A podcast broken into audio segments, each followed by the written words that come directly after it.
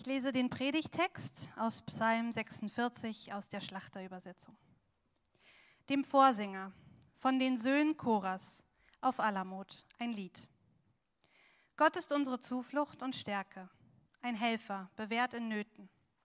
Darum fürchten wir uns nicht, wenn auch die Erde umgekehrt wird und die Berge mitten ins Meer sinken. Wenn auch seine Wasser wüten und schäumen und die Berge zittern vor seinem Ungestüm. Ein Strom mit seinen Bächen erfreut die Stadt Gottes, das Heiligtum der Wohnungen des Höchsten. Gott ist in ihrer Mitte, sie wird nicht wanken. Gott wird ihr helfen, wenn der Morgen anbricht.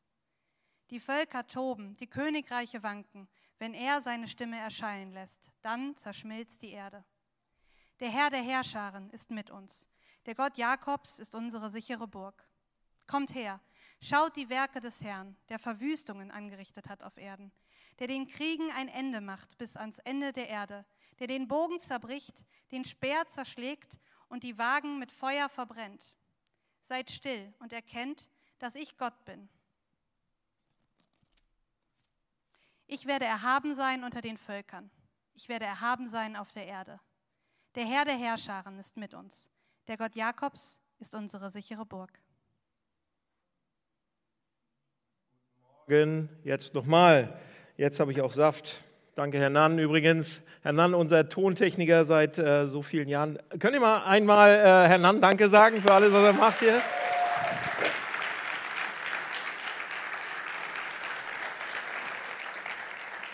Ihr dürft ihn nachher leider nicht in den Arm nehmen, wegen Corona und so weiter, aber äh, Herr Nann, fühl dich gedrückt mal. Ähm, wenn man vor einem äh, so Formel-1-Rennen ist, also Mann oder Frau, äh, was machen die dann vor dem Rennen? Habt ihr das schon mal gesehen? Michael Schumacher damals, Lewis Hamilton, nee, was sie machen ist, die gehen einmal kurz in sich. Habt ihr vielleicht schon mal gesehen? Bevor äh, sie zum, zur Ampel fahren und so weiter, einmal nochmal zur Ruhe kommen. Ja? Oder wenn man vor irgendeinem großen Wettbewerb ist oder ähm, irgendein Sportereignis, jetzt Rafael Nadal vielleicht, was wird er machen vor dem großen Match? Habt ihr das schon mal gesehen? Handtuch drüber, irgendwie nach dem Aufwärmen nochmal zur Ruhe kommen oder wenn man äh, irgend selbst eine große Performance abliefern muss oder äh, am Sonntag predigen muss irgendwie und auf die große Bühne muss, was mache ich? Ich versuche nochmal innerlich zur Ruhe zu kommen vorher. Äh, oft stehe ich am Sonntagmorgen schon ganz, ganz früh auf, um nochmal auf den Berg zu gehen und nochmal zur Ruhe zu kommen, und, also auf den, auf den innerlichen Hügel so in Hamburg. Ähm, kennt ihr das? Wenn man irgendwie was Großes vor sich hat, kurz innehalten nochmal kurze Pause, nochmal reflektieren, nochmal konzentrieren, sich bewusst machen, was da gleich kommt.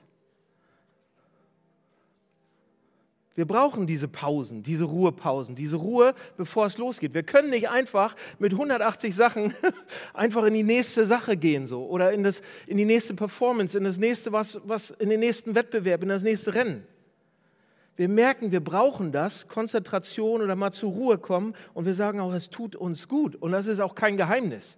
Überall kann man das sehen. Wir, wir wissen das, dass man eigentlich drei Stunden arbeiten kann, sollte und dann macht man eine Pause oder zwei Stunden, drei Stunden, je nachdem.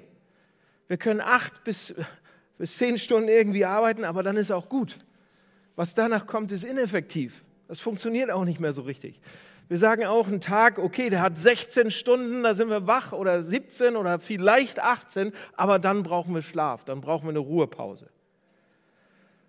Oder wenn, wenn irgendeiner von euch ein großes ähm, Projekt in der Firma abgeschlossen hat und es ist zu Ende, dann erstmal kurze Entspannung, erstmal Gedanken klar kriegen, erstmal zur Ruhe kommen, erstmal eine Ruhepause, bevor man ins Neue geht, oder?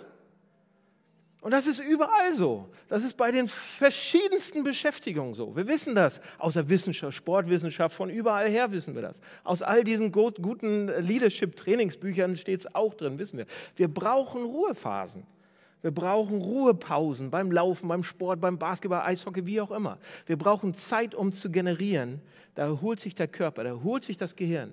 Wir bekommen neue Kraft, wir bekommen neue Ideen. Kennt ihr Isaac Newton? Mathematiker, Philosoph, hat die Gravitation entdeckt. Und wisst ihr, wie das, wie das äh, passiert ist bei Isaac Newton?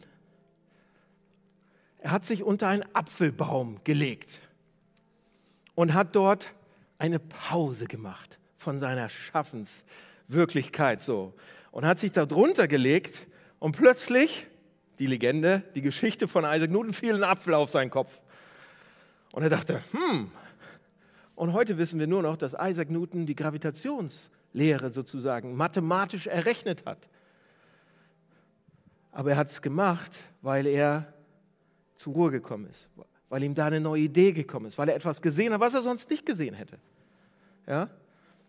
Ich habe die Geschichte letzten äh, Mittwoch beim Lunchbreak erzählt. Lunchbreak ist so ein kleines neues Format hier im Hafen. Das ist jeden Mittwoch von 1 bis 2 für alle, die in der Innenstadt äh, arbeiten. Ihr könnt gerne herkommen. Da gibt es geistliche Nahrung so oder einen kleinen Hubs für die Seele am Mittwoch, äh, damit man seinen Job mit mehr Freude und Kraft und Elan machen kann. Also letzten Mittwoch war das auch hier und ich habe die Geschichte von Isaac Newton erzählt und, und danach habe ich gesagt, ey, und jetzt ganz kurz mal Stille, bevor wir wieder in den Job reingehen.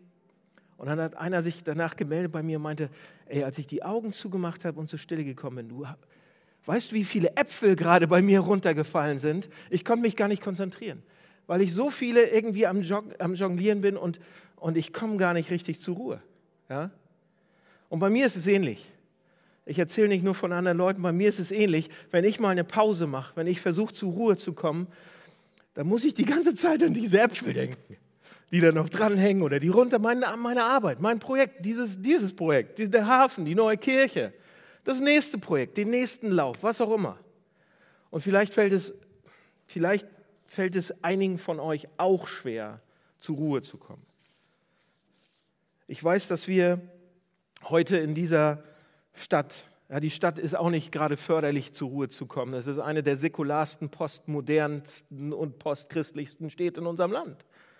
Und je länger ich hier bin, umso überzeugter bin ich eigentlich, dass Stress und Eile und Geschwindigkeit die Themen und die Ursachen sind hinter so viel Wut und Angst und Sorgen machen und alles. Und, und wir, die wir heute hier sitzen, wir Christen oder Leute, die sich mit dem Glauben beschäftigen wollen, sind überhaupt nicht immun dagegen. Ja, viele von uns leben mit einer Müdigkeit und einer chronischen Angst, die selten verschwindet. Wir laufen mit rasender Geschwindigkeit durch die Tage und fragen uns, wo Gott in der ganzen Geschichte ist. Die, die Realität ist, dass die meisten von uns einfach zu beschäftigt sind, um ein emotional gesundes und geistlich lebendiges Leben zu führen. Ich denke an die, äh, kennt ihr auch, ich kenne an die Mutter, Denkt, ihr, denkt mal mit mir mit, denkt mal an die Mutter mit zwei bis drei Kindern, die sich ins Badezimmer einschließt, damit sie mal ein bisschen zur Ruhe kommen kann an ihrem stillen Ort. Ja? Und anderthalb Minuten später, Mama, Mama, Frieda hat meine Puppe geklaut. Anderthalb Minuten hast du vielleicht Ruhe. Oder es geht noch schlimmer. Mama, Mama, Max läuft auf die Straße. Ja, das war's mit Ruhe. Kennt ihr? Vielleicht habt ihr größere Kinder und ihr sagt, oh Mann, wenn die endlich mal ausziehen würden. Ja, wenn, wenn, wenn, sucht euch einen Job, sucht euch einen Studienplatz, zieht aus, bitte. Mama, Mama, aber ich bin noch erst 13. Ihr wollt einfach mal Ruhe haben. Ja, oder ihr, ich weiß nicht, oder im, im Job ist es vielleicht ähnlich. Ihr versucht zur Ruhe zu kommen, irgendwie und ihr sucht euch einen, einen stillen Ort irgendwo und sagt, okay, hier habe ich bestimmt mal kurz Ruhe. Und irgendwie suchen sie euch. Und überall. Und irgendwann findet jemand dich und, und sagt, ah, da bist du. Wo warst du denn die ganze Zeit? Wir haben dich gesucht. Und ihr sagt so, ja, gutes Personal ist schwer zu finden. Ja, und ihr, und ihr denkt, ach, nichts mit Ruhe, ist zu Ende. Nirgends Ruhe, dauernd Abgehetze. Es ist hektisch, es ist chaotisch, es ist fordernd, Lärm, Menschen, Geschrei, Geschäftigkeit. So ist meine Wirklichkeit, mein Leben gerade und euers vielleicht auch. Und es fällt schwer, einfach nur einen Ort zu finden, wo man durchatmen kann, wo man es ruhig werden lassen kann, wo man auftanken kann. Vielleicht sogar, wo man vielleicht mal meditieren kann oder nachdenken kann, vielleicht sogar mal Gottes Stimme hören könnte, ihm zuhören könnte. Seht ihr, wenn wir in 2022, wir sind immer noch am Anfang des Jahres, keinen Ruheort für uns finden, dann riskieren wir es, auszubrennen, abgelenkt zu werden, leer zu laufen, am Ende zu sein, Freude zu verlieren und frustriert zu sein. Und deshalb haben wir gerade diese, diese Predigtserie auch. Deshalb ist die Serie auch so wichtig, auch für mich. Die Predigt ist für mich als erstes. Die, die Serie heißt, deinen nächsten Schritt gehen, deinen nächsten geistlichen, deinen nächsten Schritt mit Gott vielleicht. Bevor wir den nächsten geistlichen Schritt aber gehen in unserem Leben, bevor das passiert, sollten wir zur Ruhe kommen. Ein nächster Schritt, ein nächster geistlicher Schritt. Das, das hat doch Auswirkungen, Leute. Da wird es doch Veränderungen geben. Da werde ich mich verändern, da wird an meinem Charakter, vielleicht werde ich wachsen, vielleicht wird Gott an meinem Charakter arbeiten, vielleicht an meine Persönlichkeit rangehen, vielleicht wird er mich verändern. Das muss doch gut überlegt sein, ob ich das wirklich will oder nicht. Beziehungsweise ist es weise, vorher einmal zur Ruhe zu kommen, sich darauf einzulassen, von ihm auch Dinge zu erwarten. Ja, was erwarte ich denn eigentlich? Ein nächster Schritt im Glauben kommt nicht von alleine einfach so, nicht automatisch, nicht einfach so im Vorbeigehen, wenn wir 120 mit Volldampf durch die Stadt fahren. In welche Richtung will soll ich den Schritt gehen? Wo lang? Was will Gott von mir? Das braucht Konzentration, das braucht Ruhe. Ruhe zu haben ist für uns wesentlich, um ein spirituelles, geistliches Leben zu haben. So, und die Frage ist, warum kommen wir so schlecht zur Ruhe? Warum? Und da wäre es leicht zu sagen, ja, weil ich so viele Dinge habe, weil ich keine Zeit habe. Ich habe so viele Dinge. Oder es wäre leicht zu sagen, ja, meine Familie oder die Kinder oder der Arbeit oder die Job oder die, alles auf die Chefin zu schieben. Es wäre auch leicht, äh, auf all die Sachen zu schieben, die von mir abhängig sind oder von denen ich abhängig bin und die ich machen soll und darf und kann. Lasst mich eine theoretische Frage stellen. Okay, lasst mich euch eine Theorie, ich sage extra theoretische Frage. Wann denkst du, kommst du am besten zur Ruhe? Rhetorische, theoretische Frage. Die Antwort ist, ich habe vorgedacht, die ganze Woche, noch länger, man kommt zur Ruhe, die meisten von uns kommen zur Ruhe, wenn man sich sicher fühlt. Wenn alles gut und geregelt ist, ich mich nicht mehr um alles kümmern muss. Okay? Das heißt, wir kommen eben nicht zur Ruhe, wenn alles nicht gut ist und nicht geregelt ist und ich mir wegen allen möglichen Sachen Gedanken machen muss und Sorgen machen muss. Ich muss mich eben um alle Sachen kümmern. Das bedeutet, ich bin dauernd gefordert, immer online, immer da. Der Psalm, den wir heute uns angucken, Psalm 46, ist eigentlich da, ist, wurde geschrieben, wurde gesungen, um uns zu sagen und zu zeigen, dass das anders von Gott geplant ist dass wir anders gebaut sind, dass das von Gott anders gedacht ist. Er möchte uns helfen, zur Ruhe zu kommen. Ihr habt ihn eben schon gehört.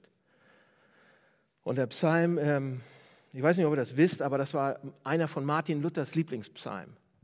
Eine feste Burg ist unser Gott. So der, die Nationalhymne der Reformation hat er aufgrund dieses Psalms geschrieben.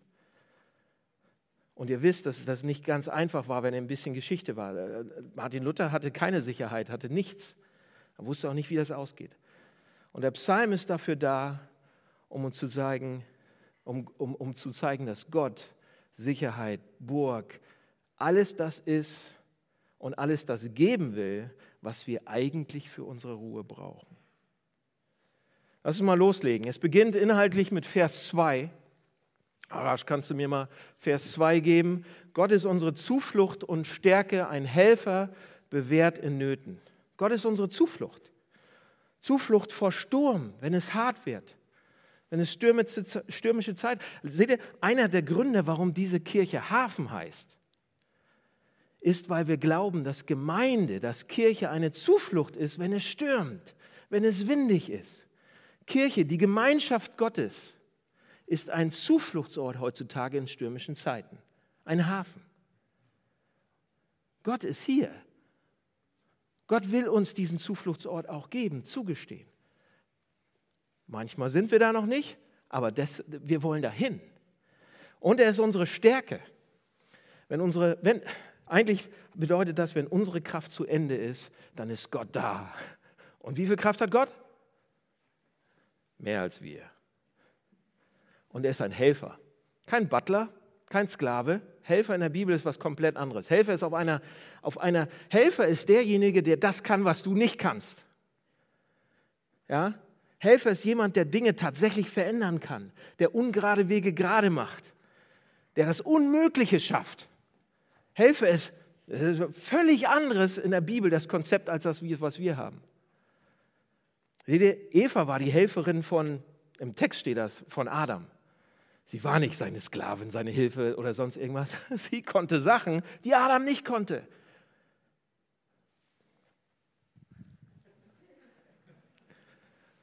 Und so weiter. Jetzt mache ich das Thema nicht weiter auf. Ja? Er ist eine starke Sicherheit. Und dann kommen Vers 3 und 4. Vers 3 und 4 steht, darum fürchten wir uns nicht, wenn auf die Erde umgekehrt wird, die Berge mitten ins Meer sinken, wenn auch die Wasser wüten und schäumen und die Berge zittern vor seinem Ungestüm. Das, die beiden Verse sind eigentlich eine Umdrehung von der Schöpfungsgeschichte sozusagen. Alles, wenn, und was damit eigentlich gemeint ist, wenn, wenn die Natur, wenn, wenn, wenn wir nicht sicher sind vor den Sachen, die, wir, die, die um uns passieren. Der Sturm letzte Nacht war ein Piece of Cake, so, das war leicht gegenüber, was hier steht. Das sind Dinge, die Verse sprechen eigentlich von Naturkatastrophen, Krisen, Umstände, die nicht kontrollierbar sind. Also sagt Gott damit, egal was passiert, egal ob die Welt auf dem Kopf steht, ob deine Welt auf dem Kopf steht, ob du von 100 auf 0 fällst, ob du komplett alleine dastehst, was auch immer passiert, egal wie schlimm, nichts ist stärker als unser Gott und nichts kann ihn aufhalten, uns eine Zuflucht zu bieten. Gerade in diesen Momenten, wo alles brauchen wir eine starke Zuflucht. Und dann Vers 9 und 10 Kommt her, schaut die Werke des Herrn, der Verwüstung angerichtet auf Erden, der den Kriegen ein Ende macht, bis ans Ende der Erde, der den Bogen zerbricht, den Speer zerschlägt, die Wagen mit Feuer verbrennt. Das Witzige ist, am Anfang haben wir Naturkatastrophen und diese Wasser und Berge und hier haben wir so Kriege und Verbrennungen und, und alles. Das heißt, was Gott damit macht, oder im, im Psalm ist es eigentlich ein Parallelismus. Auf der einen Seite ist Gott, hilft er uns vor Natur, und vor Instabilität da, aber auf der anderen Seite hilft er auch vor politischen Instabilitäten und will uns beschützen. Beide Sachen sagen eigentlich das Gleiche aus. Einmal Natur, einmal mit Menschen. Gott ist ein Zufluchtsort, egal was um uns herum passiert, ähm, auf, auf jeder Ebene. Gott sagt, weder vor Natur noch vor Katastrophen noch vor Menschen müssen wir uns Sorgen machen. Gott schützt sein Volk, seine Menschen. Aber wir haben ja trotzdem Angst. Wir machen uns ja trotzdem Sorgen wegen Dingen, die wir nicht kontrollieren können. Seht ihr, wenn wir keinen Ruheort haben, wenn wir nicht zur Ruhe kommen, dann fangen wir an, uns Sorgen zu machen und bekommen Ängste wegen Dingen, die wir nicht kontrollieren können, wegen solchen Dingen oder solchen Dingen. Und wisst ihr, wie, das, wie die Dynamik ist? Wenn wir keine Ruhe haben, wenn wir leer laufen, wenn wir keine Zeit haben, uns zu fokussieren, ruhig zu werden, auf Gott zu hören, zu beten, dann fangen wir an, Dinge zu machen, die wir vielleicht nie hätten machen sollen. Und Sorge, Angst und Sorge hat einen Zwilling. Wisst ihr, wie der heißt? Der heißt Stress. Sorge und Stress kommen meistens im Doppelpack. Wenn ihr euch Sorgen macht, dann wird man normalerweise nach einer Weile gestresst. Und wenn man gestresst ist, dann wird man verunsichert und verärgert. Und wenn man verärgert ist, dann ärgert man sich immer, immer, immer mehr Sachen. Du hast Angst und machst dir Sorgen wegen Dingen, die du nicht kontrollieren kannst. Wir machen das. Und unsere Sorgen sorgen dafür, unsere Sorgen sorgen dafür, dass wir emotional uns ärgern. Und wenn wir uns ärgern, dann fühlen, dann fühlt sich das so an, als wenn alles um uns herum eine Belästigung für uns darstellt und uns stört. Die kleinsten Kleinigkeiten. Mehr kennt ihr wahrscheinlich. Einige, wissen, einige von euch wissen hundertprozentig, worüber ich rede. Und wir sehen Gott nicht in der Situation als Zuflucht, als Stärke und als Helfer.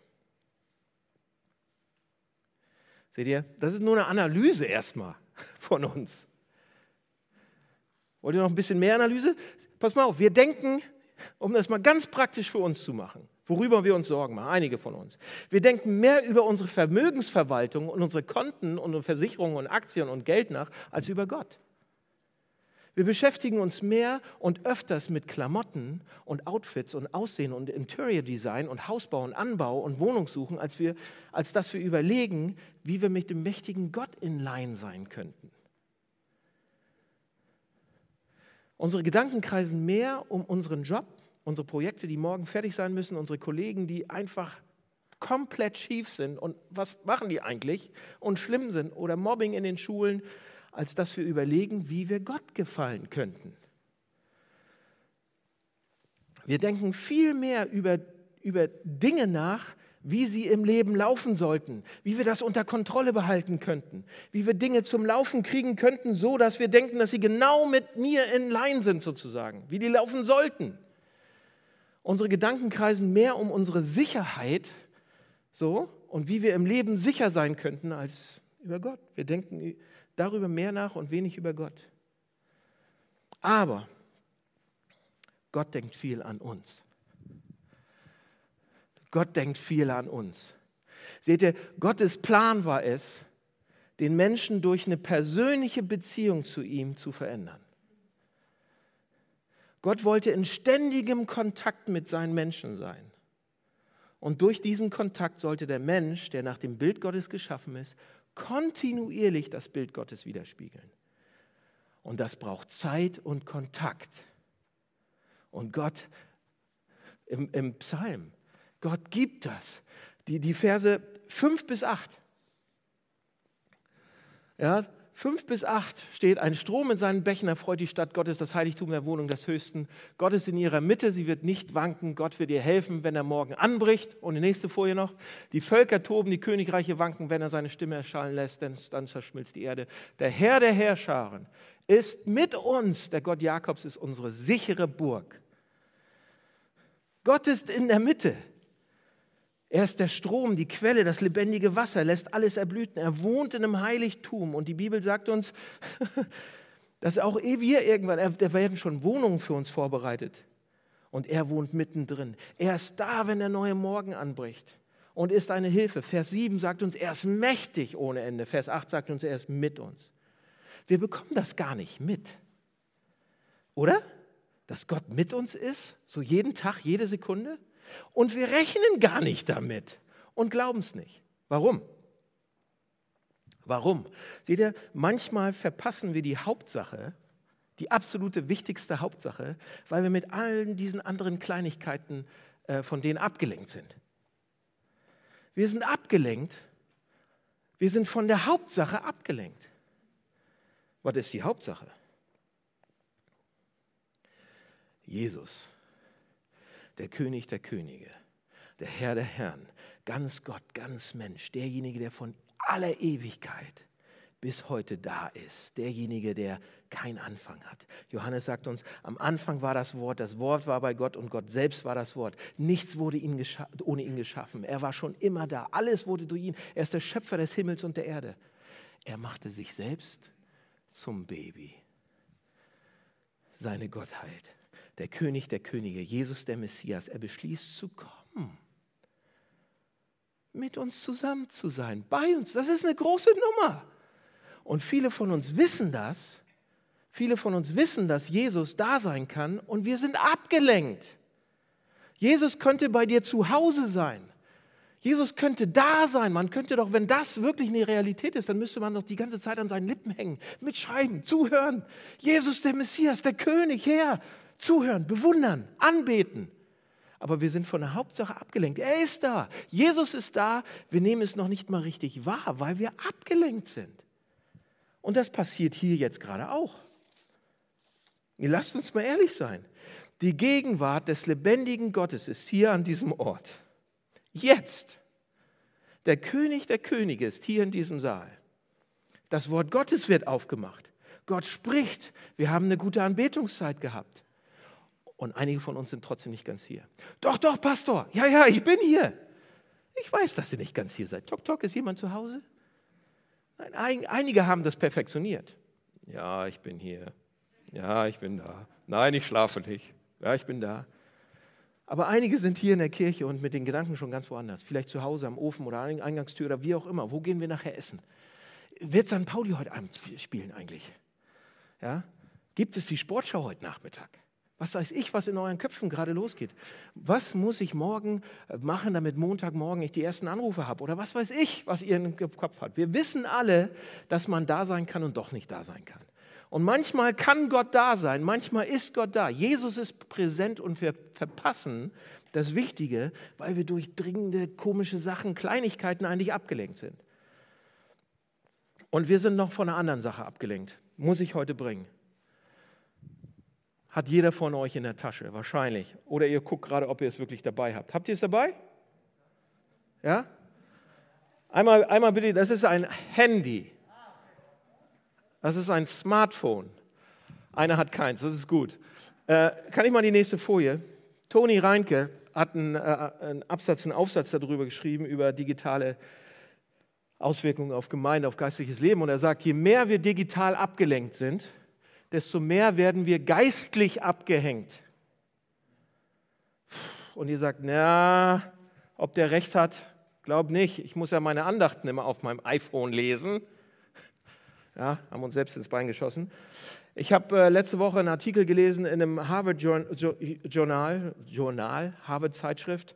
Ähm, da ging es auch um Smartphones, um digitale Auswirkungen. Und äh, kann ich mal die nächste Folie, da steht, Smartphones das ist eine Studie, die in Harvard gemacht wurde über die Auswirkungen von unserer digitalen Welt. Äh, Smartphones versorgen uns mit einem praktisch unbegrenzten Angebot an sozialen Reizen, sowohl positiven als auch negativen.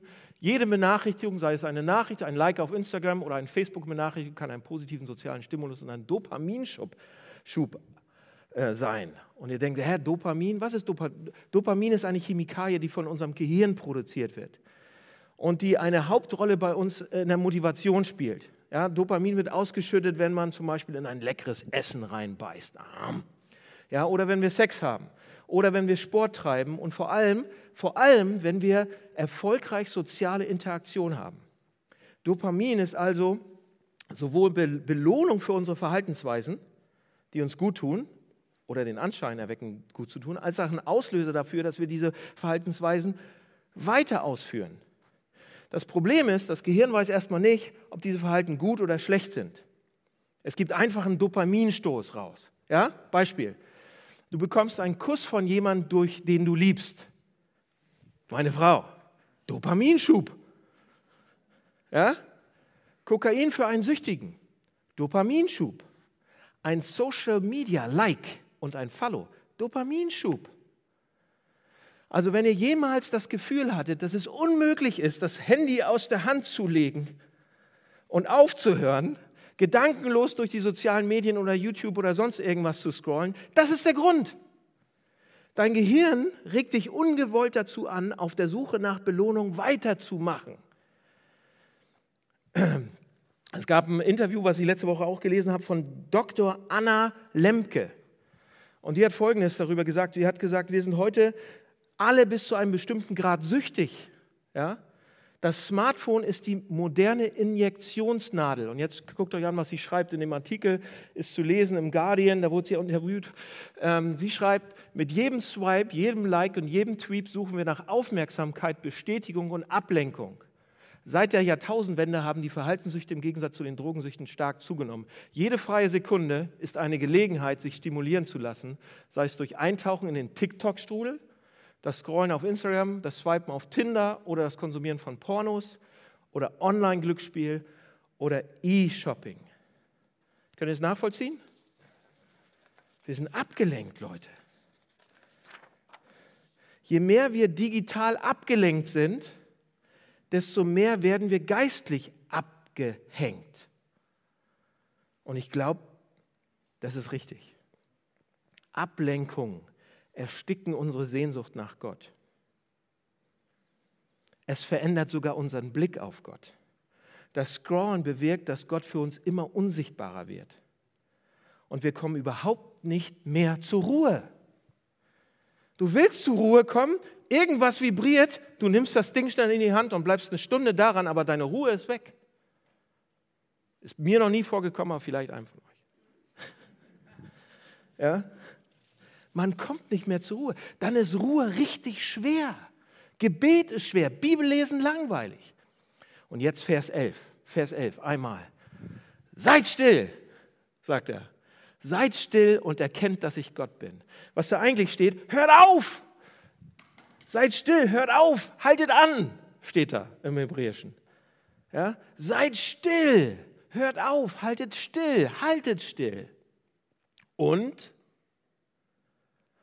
erkenne, dass ich Gott bin. Hä? Das soll die Lösung sein? Wie? Wie soll das gehen? Wollt ihr erkennen, wer Gott ist?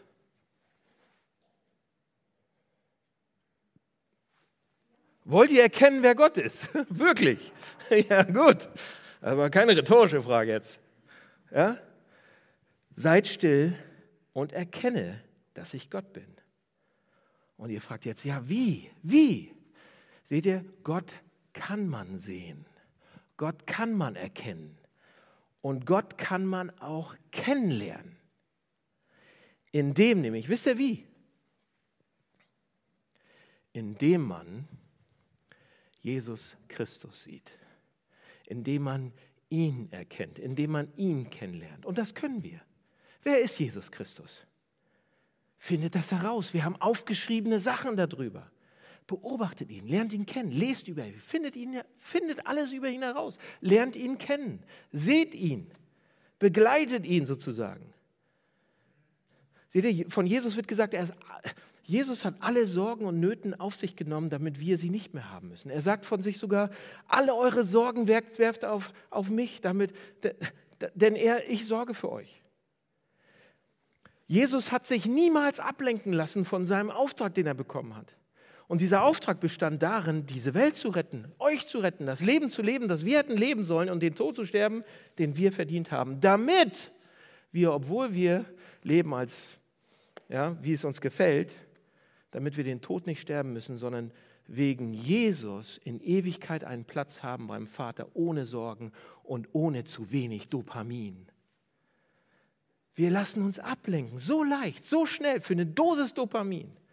Jesus ließ sich niemals ablenken, nicht für eine Sekunde. Er ging ans Kreuz, um uns zu retten, um für all das zu bezahlen, um für unsere Nachlässigkeit, um für unsere Ablenkung zu bezahlen. Er wurde still, hochkonzentriert im Garten Gethsemane. Er wusste genau, was auf ihn zukommt. Er wusste genau, was sein nächster Schritt ist. Er geht mit vollstem Gewissen und, und, und Wissen und Gewissen in den Tod, damit du leben kannst. Damit du eine Beziehung mit Gott haben kannst, damit du ihn kennenlernen kannst. Und Jesus hat das gemacht, als wir ihn noch nicht kannten, als wir noch Feinde waren. Also es liegt nicht an uns, ob er das macht oder nicht für uns. Er hat uns geliebt bis in den Tod. Er wurde still, Jesus wurde still und erkannte, dass Gott Gott ist. Seht ihr, und wir machen uns Sorgen und lassen uns so leicht ablenken. Er nimmt unsere Sorgen und ist voll konzentriert auf uns. Schlusskurve. Ein Hinweis habe ich noch für euch. Was macht ihr jetzt nächste Woche? Wie sollen wir das, wie sollen wir das machen? Gott erkennen, Jesus erkennen. Was können wir machen? ihr habt vielleicht alle eure Gedanken schon gemacht, wie man zur Ruhe kommt und diese Ruhepausen nimmt und Strategien entwickelt. Ich möchte euch einen kleinen Ausblick geben, vielleicht eine Erinnerung daran, wie Jesus das gemacht hat. Jesus, der Retter der Welt. Der hatte übrigens nur drei Jahre, um diese Welt zu verändern. Drei Jahre, um die Kirche als Fundament sozusagen festzulegen und die Welt dadurch zu retten. Jesus, jedes Mal, wenn er den nächsten Schritt geht, wenn er weiterkommt, geht er in die Ruhe. Oft, auch kurz vorm Kreuz. Er schickt alle weg, seine Freunde, alle anderen. Für eine Zeit lang schickt er sie weg, um allein zusammen ruhig zu werden, um Ruhe zu finden. Was passiert da? Was passiert in diesen Ruhephasen, die Jesus hat? Für Jesus war das eine unglaublich wichtige Zeit. Die Voraussetzung für seine Arbeit. Jesus in dieser Zeit betet. Er redet mit seinem Vater. Er lässt die Gedanken nicht einfach wandern. er, hört, er, er beschützt diese Zeit. Jesus kommt zur Ruhe, schickt alle anderen weg, legt alles andere weg, legt sein Handy wirklich in eine Kiste, ganz weit weg. Jesus kommt zur Ruhe, innere Ruhe, kann auftanken, lässt sich umarmen, wertschätzen, bekommt komplette Anerkennung von Gott. Jesus und Gott, sie reden. Jesus und der Vater, sie tauschen sich aus, reflektieren. Und dadurch bekommt Jesus eine klarere Sicht. Er kann den Blick hochnehmen von seiner konzentrierten Arbeit und sich umsehen, den Blick erweitern. Jesus merkt ganz deutlich in dieser Zeit, dass Gott da ist. Und dass er es ist, der letzten Endes alle Dinge unter Kontrolle hat. Und hier kommt auch Jesu Kraft her für die Aufgaben, die er bewältigen muss. Und das passiert in Ruhe. Und wir denken, ja, Jesus konnte das, aber mir fällt es so schwer. Es fällt uns so schwer, Ruhezeiten zu haben, zu halten, geschweige denn zu genießen. Leute, wisst ihr was? Ruhezeiten zu haben bedeutet auch loszulassen, die Kontrolle mal loszulassen. Nicht dauernd die Kontrolle zu haben. Es erfordert Kraft und Wille auch. Wenn ihr in die Ruhe geht, lasst eure Gedanken nicht einfach schweifen. Denkt an Jesus Christus. Beginnt ein Gespräch. Lasst eure Gedanken um ihn kreisen, was er gemacht hat, wie er ist, was auf euch wartet. Dass er mit euch reden will, euch liebt, euch hilft, eine Burg sein will, ein Schutz, ein Hafen. Das ist eine Übung, das ist Training, das ist eine geistliche Übung. Das passiert nicht von allein. Aber wenn man trainiert, was passiert dann? Man wird besser. Man lernt es. Wir sind geschaffen worden, um in einer Beziehung mit dem himmlischen Vater zu sein. Und Gebet und Ruhe ist die Art und Weise, die uns mit ihm verbindet und in der Beziehung wachsen lässt. Lass mich beten. Vater, vielen Dank ähm, für diesen Hinweis heute, für mich, dass Ruhe so wichtig ist. Und danke, dass du uns ähm, durch diesen Text auch zeigst, wovor wir Angst haben und Sorgen machen, dass wir dauernd abgelenkt sind, aber dass du schon da bist, dass du schon wartest, dass du alles machen willst, dass du Kontrolle hast, dass du alle Sorgen und Ängste tragen willst, damit wir zu dir kommen können, damit wir eine Beziehung mit dir haben können, damit wir mit dir reden können und damit wir wissen, was unsere nächsten Schritte sind. Ich bitte dich für diese Gemeinde, für jeden Einzelnen, für diese Kirche, dass wir das lernen, zur Ruhe zu kommen und aus der Ruhe nächste Schritte zu gehen. Hilf uns dabei. Amen.